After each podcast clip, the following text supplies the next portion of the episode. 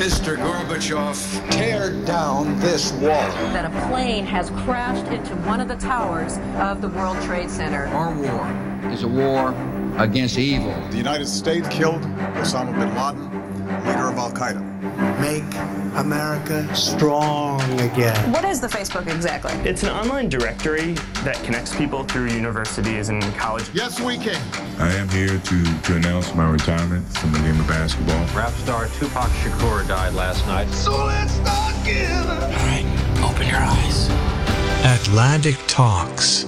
Fazendo as contas, nós até hoje, nos uh, mais de 20 ministros das Finanças, tivemos quatro, agora vamos ter cinco ministros cinco? das uhum. Finanças que passaram e têm a sua formação de base nos Estados Unidos. Mário Centeno uh, é doutorado numa das universidades de topo dos Estados Unidos. Há um Mário Centeno antes de pertencer a, a, ao governo de António Costa e há um Mário Centeno depois de pertencer ao governo de António Costa. Toda essa tendência de desregulamentação, de liberalização, é uma tendência que eh, que contamina toda a Europa e que só agora é que muito provavelmente estamos a ver o pêndulo a, a virar noutro sentido. Donald Trump é, é um presidente, eh, é sobretudo um presidente errático. It's the economy, stupid.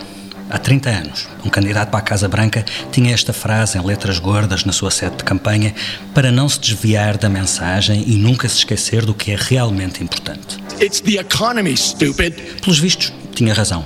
O candidato William Jefferson Clinton acabou por ganhar essas eleições e tornar-se o 42º presidente dos Estados Unidos. When it comes to November's presidential election, the old adage from Bill Clinton's campaign, it's the economy stupid, has never been more appropriate. Sim, no fim do dia, as políticas públicas, o bem-estar social, a robustez de um país, até o voto dos eleitores, depende da economia.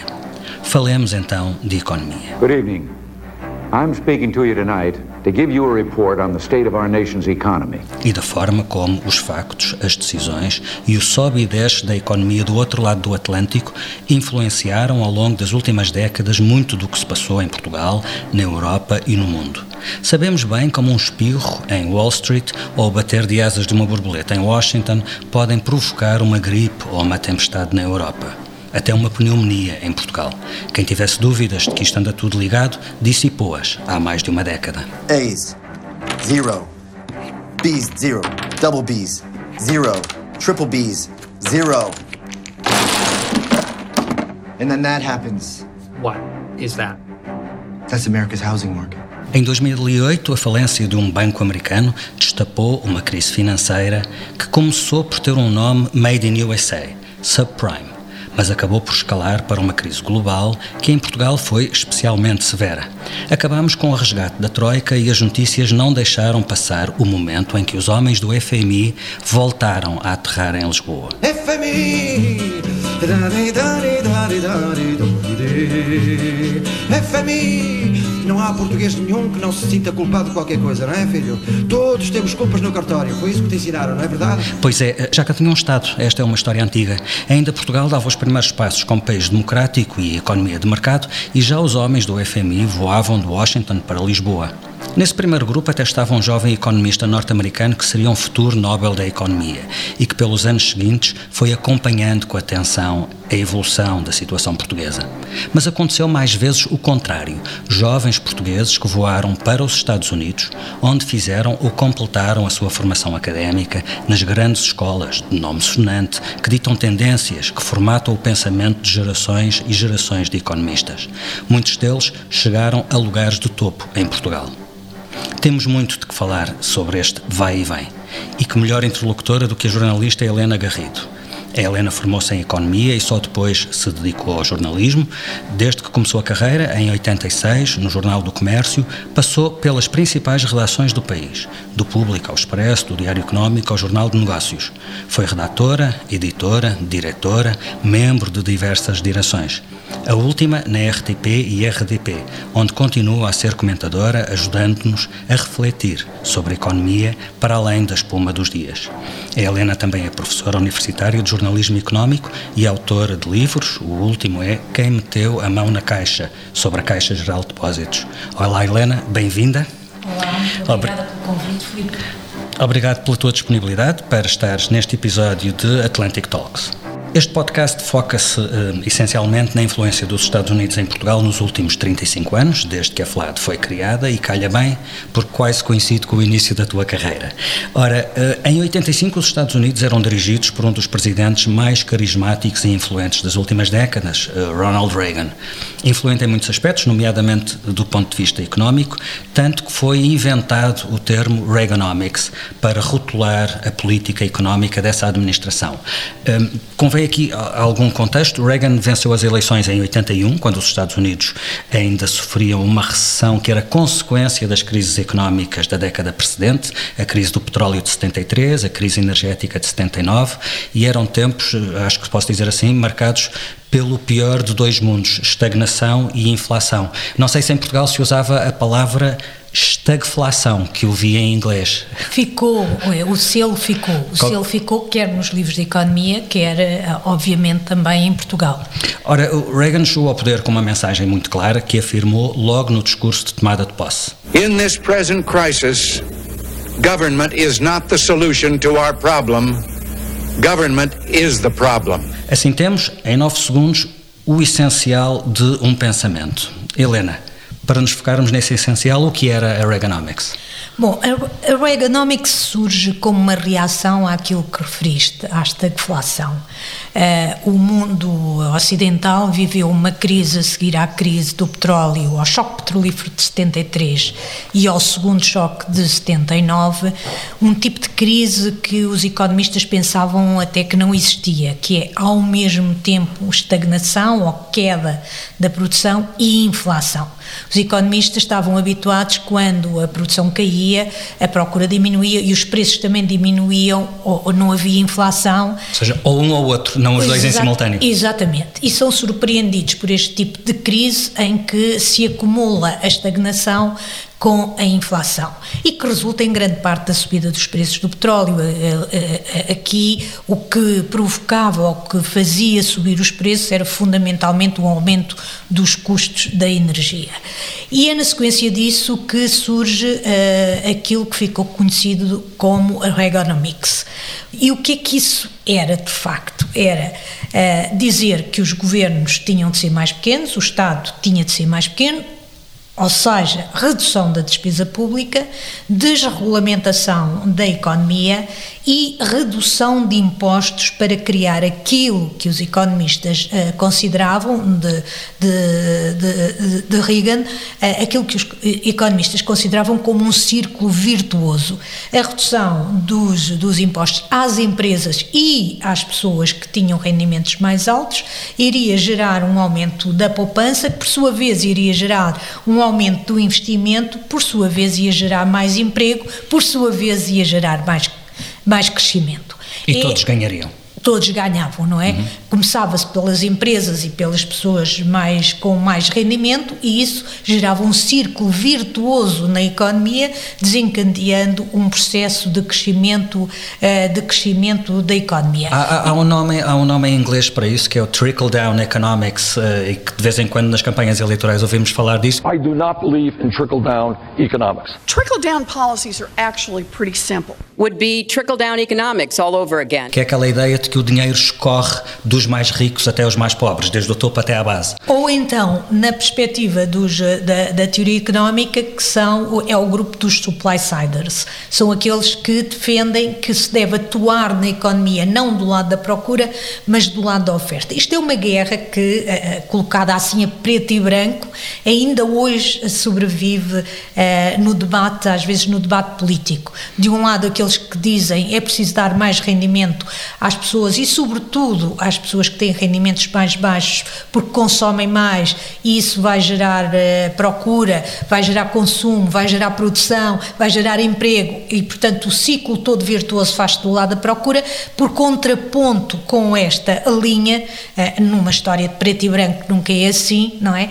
Uh, desta linha que é uma linha mais de incentivo do lado de atuar, do lado da oferta e, e para que se desencadeie essa, esse crescimento da economia. E nessa altura, anos 80, a teoria bateu certo e teve as consequências uh, esperadas?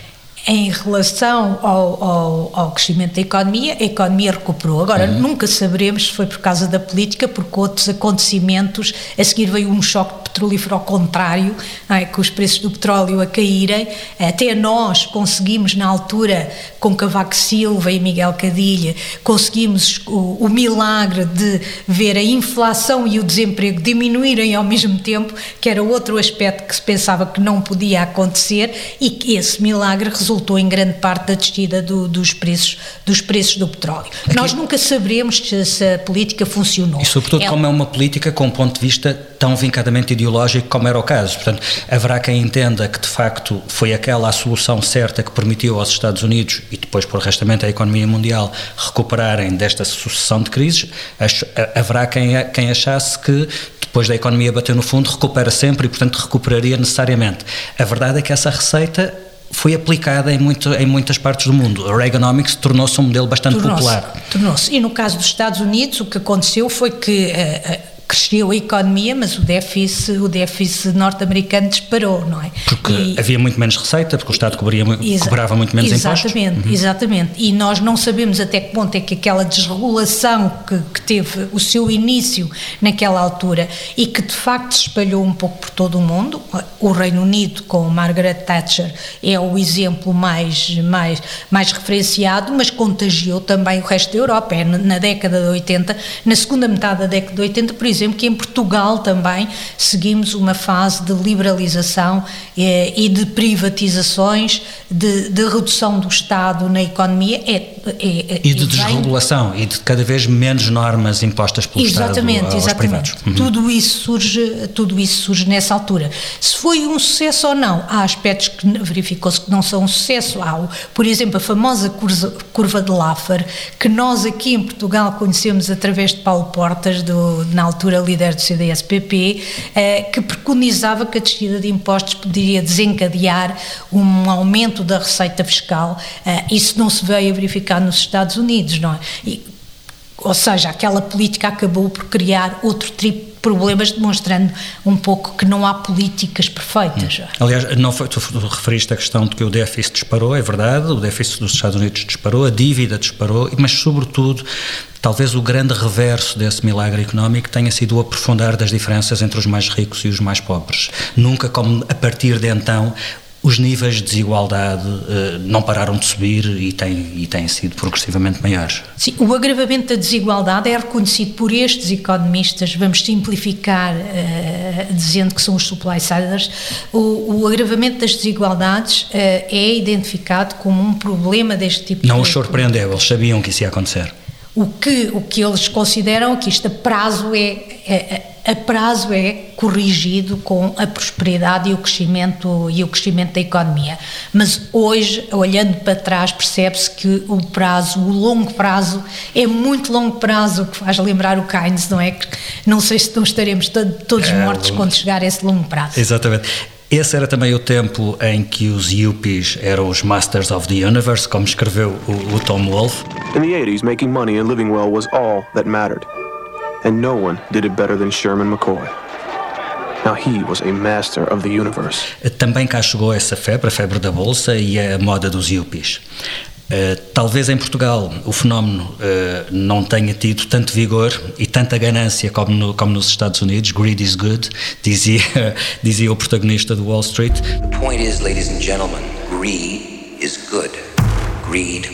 Mas percebeu-se muito cedo que havia uns problemazinhos com aquele modelo económico, como, como tu dizes, e sobretudo, e, e no caso da Bolsa, havia alguns problemas com aquele modelo de, de, riqueza instantânea. No caso de Portugal, chega muito rapidamente os efeitos da crise bolsista de 87, na, na Bolsa de Nova York, de 19 de outubro de 87. Good evening. Today is Black Monday, the day the Dow dropped more than 500 points, the day the Dow dropped more than 22%, almost double the rate of the Black Monday Monday that signaled the beginning of the crash of 1929. Uh, logo no dia seguinte a Bolsa de Lisboa rebenta, o primeiro-ministro Cavaco Silva deu uma ajudinha, foi à RTP avisar que havia quem estivesse a comprar gato por lebre. Uh, estes eram tempos em que Portugal vivia uma prosperidade quase instantânea. Tinha entrado na União Europeia, havia os fundos europeus, havia o dinheiro na Bolsa, havia as grandes empresas do Estado a ser privatizadas. Como é que tu encaixas Cavaco Silva nesses tempos? Ele era sobretudo, ele alinhava sobretudo com Margaret Thatcher, aliás ele tinha feito a parte da sua formação em Inglaterra. Reagan e Thatcher eram, eram quase duas faces da mesma moeda, dois liberais, dois discípulos, digamos, de Hayek e Cavaco. Eu nunca, mesmo olhando hoje para trás, nunca identifico Cavaco Silva como um economista uh, puro dos supply-siders, no sentido de considerar que a liberalização a liberalização sem mais, sem mais purista, resolve os problemas da economia. aliás, boa parte do nosso Estado Social é construído e aprofundado, claro que nasce antes, mas, mas Cavaco Silva não faz uma ruptura com esse Estado Social e até o aprofunda.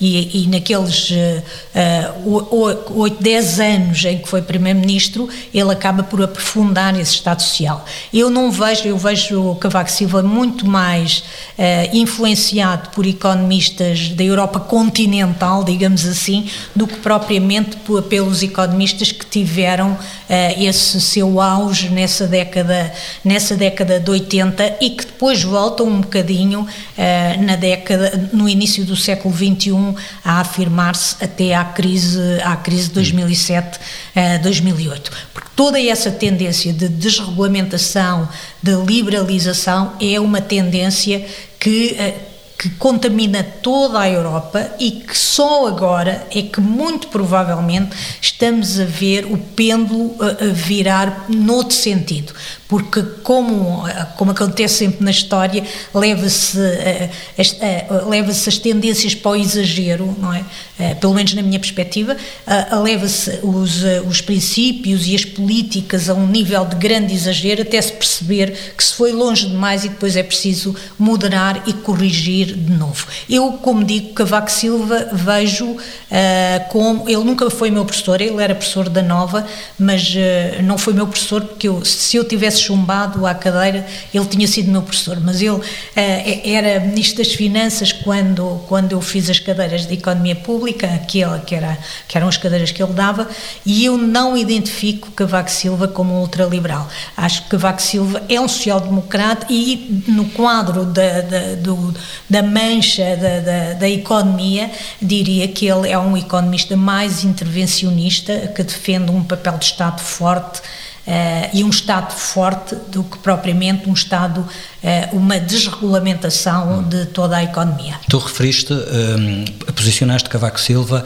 mais num pensamento da Europa continental. Deixa-me pegar nisso.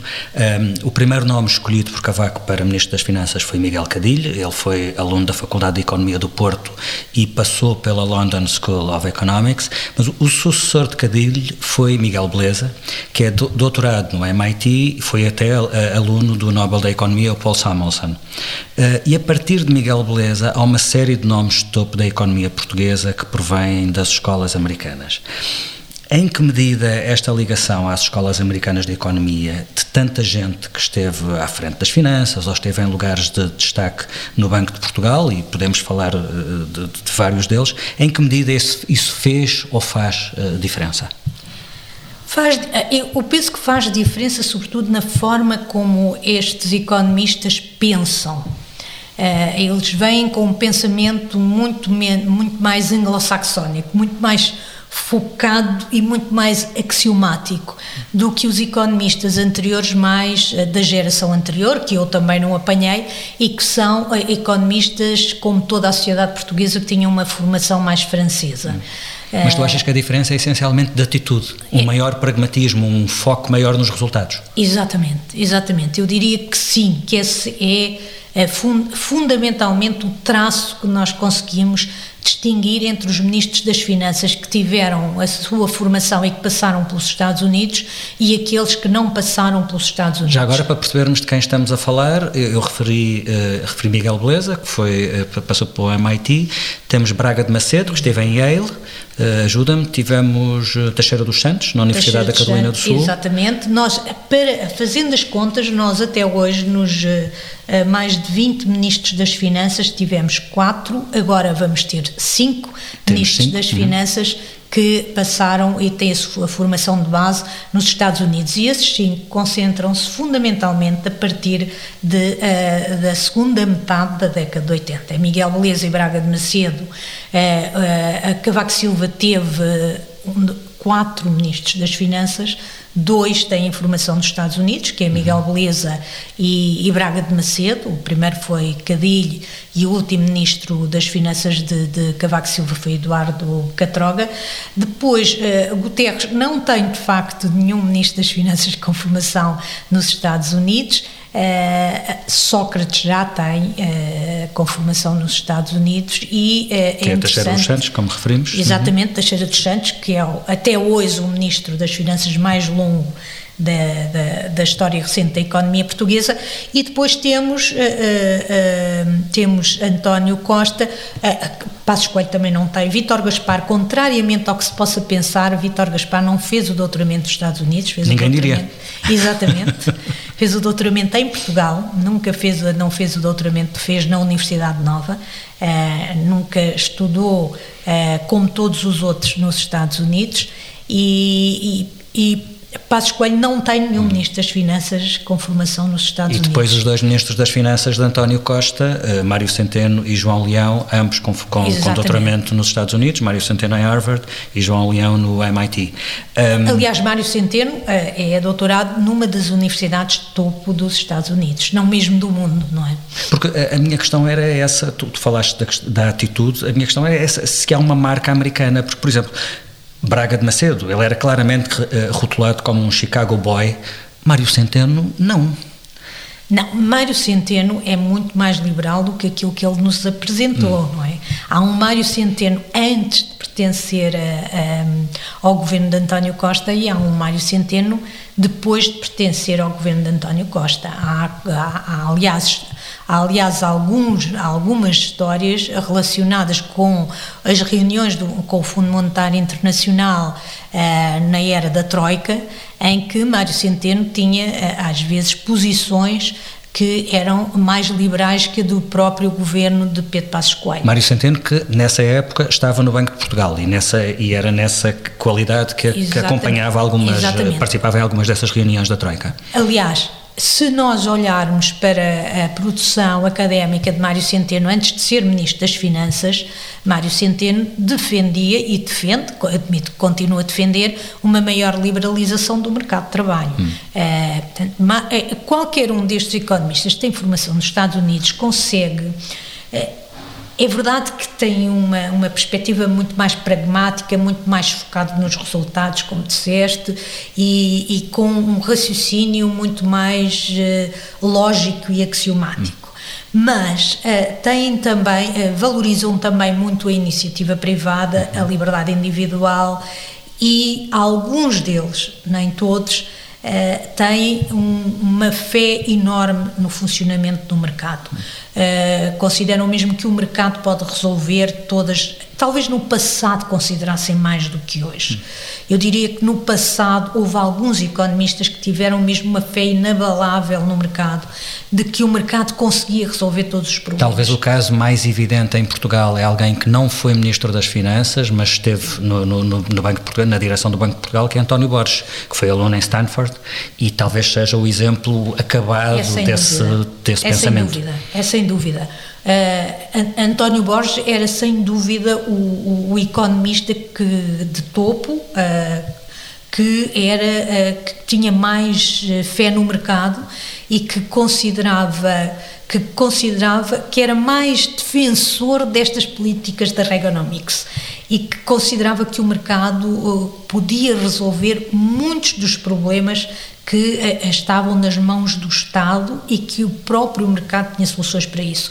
Aliás, há uma fase em que se cria a expectativa, antes da crise de 2007, como é óbvio, em que se cria a expectativa que o próprio problema da habitação social podia ser resolvido pelo mercado através dos produtos financeiros que depois deram o problema Teoria que deram. que, aliás, foi levada à prática nos Estados Unidos, com os bons resultados que conhecemos. Exatamente. Uh, alerta de ironia, obviamente, é essa, é essa a razão que está na base da crise do subprime. Exatamente. The housing market is rock solid. It's a time bomb. O, o que é que se pensou? Que ao criar, ao, criando aqueles produtos que teoricamente distribuíam o risco dos, credor, dos devedores uh, mais prósperos, uh, faziam uma espécie de, de, de, de, carteira em que estava tudo junto, os mais prósperos e os, e os que não tinham dinheiro, como os ninja, no income, no job, no assets a quem se emprestou dinheiro para comprar casas, pensando que se podia resolver, e admitiu-se a hipótese de que se podia resolver o problema da habitação sem a presença do Estado, resolver esse problema das pessoas uh, com, sem, sem rendimentos e as pessoas com rendimentos mais baixos. Criou-se essa expectativa e essa expectativa vem assegurada, obviamente, com a crise, com o que aconteceu em 2007 e que depois tem o seu auge com o colapso da Lehman Brothers em 2008. Precisamente tudo começa em 2007, eh, há o reconhecimento de um problema que estava debaixo do tapete, eh, o subprime, e depois em 2008 o tal o dia D, que é a falência do Lehman Brothers a 15 de setembro. Um dos factos mais impressionantes dessa da, da depressão de 2008 é que ela, ela começa nos Estados Unidos, mas ninguém reage tão bem como os Estados Unidos respondem de forma absolutamente pragmática, perentória e pondo dinheiro onde onde ele é necessário, ao contrário da Europa. Exatamente, e essa é a grande diferença. Esse, há uma diferença, a Europa está muito hum, prisioneira das regras que criou uh, para si própria. Numa espécie de, uh, de, se estarem, de se estarem a policiar uns aos outros, criaram tantas regras que se viram sem capacidade de reação uh, no, nos anos, na, na, crise que depois assolou a Europa, que já é uma crise diferente, tem origem aí, mas que é a crise das dívidas soberanas e que, tem, e, e que se desencadeia em 2010. A Europa, nessa altura, contrariamente ao que. Isso é uma, um. Este, esse caso da crise 2008-2010 é um caso muito interessante para ver a diferença que existe entre a Europa e os Estados Unidos. Os americanos, embora possam ser muito ideológicos, quando chega a hora de resolver o problema, vamos resolver o problema com a melhor ferramenta que temos, independentemente da ideologia. E os americanos não querem saber se o modelo é é Keynes, é Estado, não é Estado, é preciso resolver o problema. Não querem saber se é o mercado, se é o Estado, precisam é de resolver o problema. Exatamente, focam-se na solução. Qual é a melhor solução para resolver este problema? É, é a resposta a essa pergunta desencadeia a solução, independentemente de quem estiver, uh, de quem estiver a governar. Esse, essa é muita uh, o ADN uh, eh, dos americanos. É engraçado, deixa-me fazer um parênteses, na primeira entrevista uh, desta série de entrevistas, deste podcast, com, Durão, com Durão Barroso, e ele falava disso, e falava da dificuldade que era às vezes ele, que era Presidente da Comissão Europeia, explicar a Barack Obama que havia coisas que a Europa não podia fazer porque, porque não podia e porque uma parte dos países membros podendo, não queriam. E, portanto, havia instrumentos que não existiam e havia outras questões que dependiam de uma vontade política que precisava de consenso e que, e, que não, nunca chegou a tempo. Ou seja, a Europa é prisioneira não só uh, porque fica presa a, a receitas que considera como sendo as mais corretas em vez de se focar na receita ou no medicamento mais eficaz para aquela doença e, é prisioneira também das regras que, uh, que, que foi construindo para o edifício da União Europeia. E nessa crise tornou-se muito claro que uh, o, as regras de construção europeia estavam a impedir que se, uh, que se aplicassem as melhores políticas para resolver aquele problema. Simultaneamente, é como dizes, há países que e naquele caso concreto, no caso da, da, das dívidas soberanas, houve um segundo erro muito grave, que foi dividir a Europa entre os, os virtuosos e, e entre os santos e pecadores, uhum. se quiseres. Os gastadores do Sul Exatamente. e os virtuosos eh, calvinistas norte, no, eh, do, do, norte, norte da Europa. Europa. Do norte da Europa. Foi a culpa é vossa, foram vocês que vocês gastaram demais e agora numa versão da história da formiga e da cigarra, agora dancem, não é? E, e, obviamente que isso não contribuiu também, se a Europa já tinha o problema de ter demasiadas regras para aplicar as, me, as melhores soluções, já tem o problema também de se submeter muito a receitas politicamente corretas ou que se enquadram nos padrões, eh, nos padrões que consideram mais corretos. Soma-se a esse problema o facto dos países do norte da Europa, condicionados ou não pelos seus eleitores, uh, terem impedido um conjunto de soluções. Obviamente que isto tudo é possível porque os países, os países do norte da Europa não sofreram com aquela crise, não estavam a sofrer com aquela crise como estavam os países do sul da Europa, simplificando, porque sul da Europa, a Irlanda também esteve envolvida no mesmo tipo de problema. Eh, porque na altura, um pouco por todo o mundo, havia crescimento. A China estava a crescer e, portanto, a Alemanha não vendia para, para o sul da Europa, vendia para a China e o sul da Europa não era assim tão significativo para fazer mexer o ponteiro da economia. E essa é alemã. a grande diferença em relação à crise atual. A crise atual é uma crise que afunda o mercado interno europeu ao mesmo tempo que o resto do mundo também, também está em recessão. E foi isso que os alemães tiveram, viram, não é? Quando Desde... os alemães avançam para este tipo de, de solução. Uh, sabemos como é que como é que acabou essa essa incompreensão europeia na crise de 2008-2010. Uh, no caso português há um regresso da troika. Um, e como eu referi no, no, arranque desta conversa, regresso é a mesma palavra, o FMI volta a Portugal uh, e, e, na primeira missão do FMI Portugal, em Portugal, em 1977, uh, teve um papel importantíssimo para o país na altura. Uh, era uma democracia a consolidar-se e um país a virar-se para, a, para a economia de mercado. E essa missão incluía um jovem economista norte-americano que viria a ser Nobel. Queres contar essa história? Bom, é, é uma das histórias mais, mais, mais marcantes desse, dessa época. Nós estávamos, como dizes, a consolidar não só a democracia, mas estávamos na sequência de, de, dos, dos excessos naturais que, que, seguem uma revolução, ficámos sem dinheiro, não é? é? Mais uma vez, na altura tínhamos escudo, o escudo, não tínhamos divisas uh, para fazer importações e, obviamente, tivemos de pedir ajuda ao Fundo Monetário Internacional. Para preparar essa ajuda, Silva Lopes, uh, que na altura estava no Banco de Portugal, era governador do Banco de Portugal, uh, Silva Lopes traz a Portugal uma equipa de estudantes do MIT que vêm cá passar o verão. O verão de 1976 é passado na Avenida da República, no edifício que alguns portugueses que se manifestaram contra a Troika conhecerão, uh, que um edifício que foi a representação do FMI na, na altura da Troika e onde se reuniam economistas como Paul Krugman.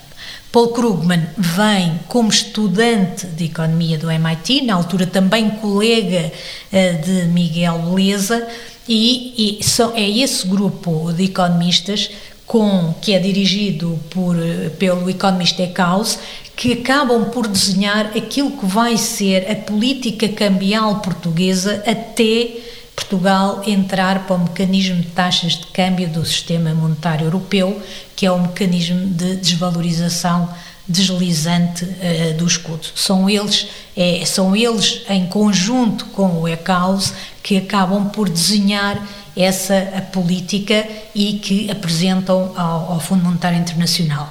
Uh, Silva Lopes uh, Silva Lopes é o, digamos, o líder da equipa e Paul Krugman várias vezes, aliás, quando Silva Lopes uh, morreu, uh, Paul Krugman recordou os momentos em que uh, se reuniam com Silva Lopes e que, que, referindo que aprendeu muito com ele. Silva Lopes era talvez o economista que conhecia melhor a economia portuguesa. Ele participou até nas negociações da adesão de Portugal à EFTA. era a história da economia portuguesa. E Silva Lopes dizia muitas vezes que seis meses de divisas era como não ter divisas E, e, e Paul Krugman lembra com frequência esse tempo. Depois, no ano, a... seguinte, uhum. no ano seguinte, foi o ano em que se acabou por assinar, portanto, o ano de 77, o ano em que se acabou por assinar o, o, o acordo com o Fundo Monetário Internacional. Também cá esteve um outro economista famoso que é o Kenneth Rogoff. E, e, chegados um, à década de 2010, no caso concreto do Krugman, que, que é, é, é, muito influente, até porque tem uma presença muito, muito marcante na, na, na comunicação social uh, norte-americana. Talvez porque tinha estado cá tanto tempo antes, ele tinha uma percepção muito aguda do que estava em causa e dos erros que a Europa estava a cometer nesse, nessa, nessa fase. Escreveu várias vezes sobre isso e veio Talvez poucos economistas tenham percebido tão bem, Sim. vendo ao longe o, o desastre que estava a acontecer em direto naquele sim, momento. Sim, o, o uh o Krugman veio cá e, na altura, na pior altura da nossa crise, e criou-se uma expectativa de que ele iria defender eh, renegociações da dívida e esse tipo de iniciativas. Não, eh, obviamente Krugman não defendeu esse tipo de medidas, mas obviamente que eh, qualquer economista percebia que aquele tipo de política que estava a ser seguido em Portugal, na Grécia, eh, que foram os países mais assolados pelo, pelo tipo de política que foi, que foi defendido pela, pela Comissão Europeia, até mais do que pelo Fundo Monetário Internacional, era uma política que iria agravar, como agravou, a recessão por se ter ido longe demais. Aliás, nós hoje percebemos que um, o pecado original daquele programa está uh, na, na, no envelope financeiro, que foi demasiado curto para as necessidades que o país tinha e, na sequência de o dinheiro ser pouco, aplicou-se uma dose excessiva de, uh, de, recessiva sobre a economia, provocando uma crise que agravou ainda mais as necessidades de financiamento da economia.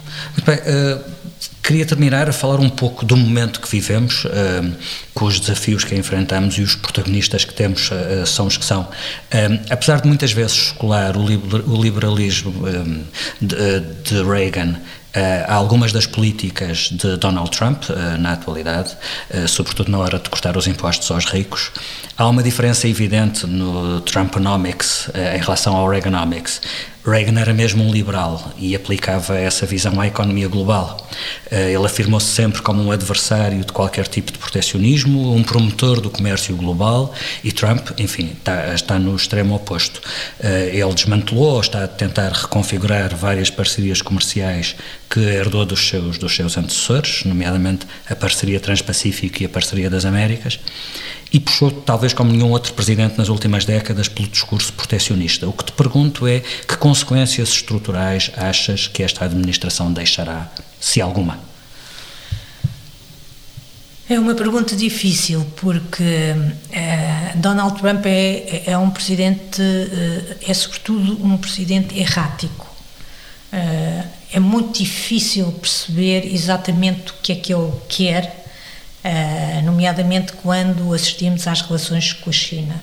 Há um aspecto que parece evidente, que as relações entre Estados Unidos e Europa uh, não são as mesmas que eram com as anteriores administrações, incluindo Reagan. Uh, mudou radicalmente essa relação com a Europa e Donald Trump parece fazer questão em mostrar que mudou. Em relação... Isso pode deixar lastro ou pode ser uma coisa uh, remendável uh, assim que Donald Trump deixe de, de, estar na presidência, seja quando eu for? Eu penso que é remendável, eu penso sempre que é remendável. A Europa e os Estados Unidos estão tão próximos culturalmente uh, uns dos outros que que é que a passagem que, que a passagem deste presidente deixará fará com que tudo regresse ao normal que foram sempre as relações entre a Europa, entre a Europa e os Estados Unidos. Em matéria económica, Europa, isto pode ser bom para a Europa, porque a Europa poderá, a Europa, quando eu digo Europa, é uma forma abusiva, estou a falar da União Europeia, União Europeia. E, e, da, zona, da zona do euro. Uh, terá de aprender a, a depender menos das soluções americanas para resolver os seus problemas e para resolver os seus problemas de segurança também e de defesa. pode ser uh, um fator de união da União Europeia e um fator que pode uh, provocar um salto em matéria de construção europeia e que para os uh, europeístas é um fator importante esse, este tipo de dinâmica de construção europeia a própria forma como a Europa, independentemente de nós, de uma forma mais cínica, podermos considerar que a abordagem que a Europa está a ter a esta crise é uma abordagem ditada também eh, para, pelos problemas internos, porque a sua economia, porque a economia alemã depende muito da recuperação da economia italiana e por isso é que está a ter essa generosidade. Podemos ter sempre essa abordagem uh, mais cínica, mas uh, também é verdade que desta vez a Europa sabe que não pode contar com os Estados Unidos para resolver os seus problemas, como contou, por exemplo, na crise de 2008, independentemente de não ter sido grande ajuda. Nem grande nem pequena, a própria Europa foi a sua grande inimiga. Mas os Estados Unidos estavam a dar os impulsos certos nessa Exatamente. altura. Isso é, isso é que é interessante. Exatamente. E, a, e a, a, a, funcionar em conjunto. Nós aqui, na, no problema da pandemia, não temos uma equipa na crise 2008-2010 funcionámos, Europa, Estados Unidos funcionaram como uma equipa uh, Claro, cada um com os seus problemas e as suas especificidades, mas funcionaram como equipa. Nesta crise, não temos a Europa e os Estados Unidos a funcionarem como uma equipa, como vemos, aliás, na pandemia, nem os próprios Estados Unidos estão a funcionar em equipa. Muito bem, para terminarmos a nossa conversa, Helena, proponho-te um jogo de palavras. Para cada palavra que eu diga eh, relacionada com os Estados Unidos, peço-te que digas a primeira coisa que te venha à cabeça. E diz mesmo a primeira coisa, não tenhas medo, pode ser? Muito bem, Wall Street. Bull Market. Chicago Boys. Lucas. Harvard. Uh, Centeno. Banco Mundial. Washington. Wall Street Journal. Uma referência. É a economia estúpida. Clinton. Muito bem, terminamos como começámos. Obrigado, Helena, pela tua disponibilidade. Foi um prazer conversar contigo.